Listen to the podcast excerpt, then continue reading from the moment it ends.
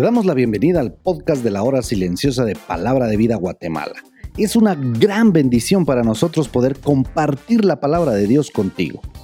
Te animamos a que puedas escudriñar el pasaje del día de hoy y descubras los desafíos que Dios tiene para ti.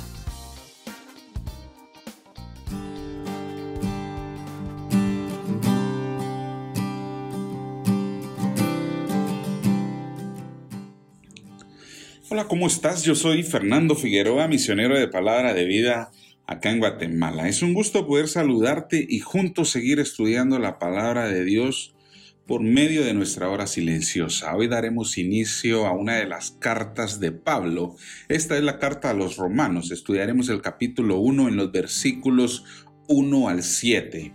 Bueno, la carta a los romanos es diferente a las otras cartas que el apóstol Pablo escribió, ya que esta carta está escrita antes de que Pablo visitara a los romanos. Pablo sabía los peligros que enfrentarían Jerusalén y debía asegurarse de escribir una carta con la cual los romanos comprendieran totalmente lo que es el Evangelio. El libro de Romanos es el resumen perfecto de lo que es el Evangelio. A lo largo de la historia, grandes hombres de Dios han entregado sus vidas al Señor al comprender el Evangelio por medio del libro de Romanos. Aquí se cumple la verdad de las escrituras cuando dice que su palabra nunca regresa vacía, sino que cumple el propósito por el cual ha sido enviada.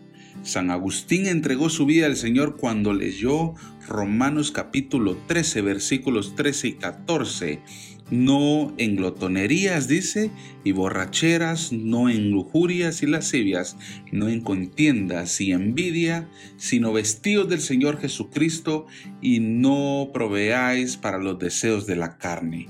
Martín Lutero, mientras estudiaba los salmos, se topó con Salmos capítulo 31, versículo 1, que dice, líbrame de tu justicia, lo que lo llevó a pensar cómo podía la justicia de Dios hacer algo más que condenarlo al infierno como un castigo justo por sus pecados. Esto inquietó de tal manera a Lutero que lo llevó a estudiar las escrituras buscando algo sin saber qué era. Maravillosamente se encuentra con el pasaje, el cual dice que la justicia de Dios se revela por fe y para fe, como está escrito, mas el justo por la fe vivirá. Ese día Martín Lutero dijo lo siguiente, he tomado la verdad de que la justicia de Dios es esa justicia que por medio de la gracia y pura misericordia, Él nos justifica por fe.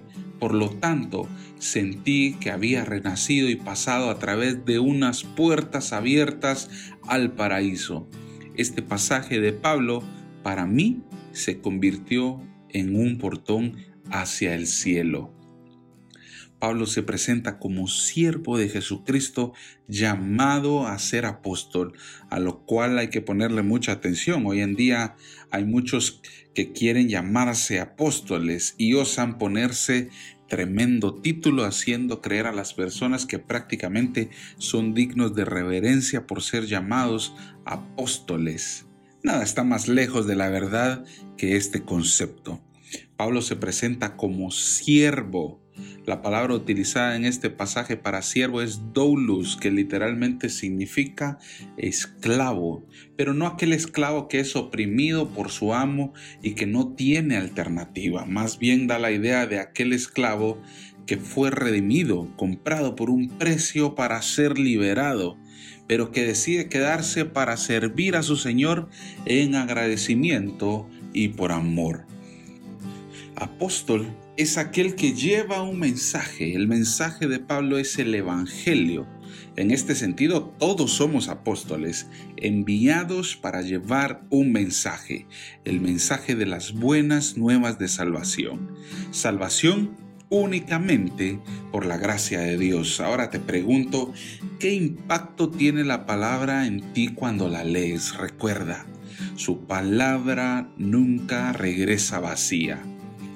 El desafío de hoy es a compartir el mensaje de salvación, pero recuerda, debemos hacerlo con claridad, lo cual demanda que escudriñemos las escrituras. Entonces, vívelo. Como Pablo se aseguró que los romanos entendieran el Evangelio, piensa hoy en aquellas personas que son cercanas a ti y que aún no entienden lo que es el Evangelio. Probablemente no lo entienden porque nadie les ha explicado. Recuerda, hemos sido llamados y encomendados por el Señor para compartir el Evangelio. El libro de Romanos es una buena guía de cómo puedes compartir el Evangelio. Atrévete a hablarle de Cristo a otros, de su gracia, de su amor y de su perdón. Háblale de Cristo a otros. Que Dios te bendiga.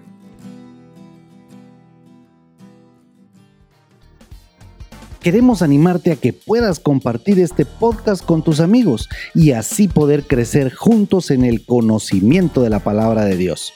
Síguenos en nuestras redes sociales para más información.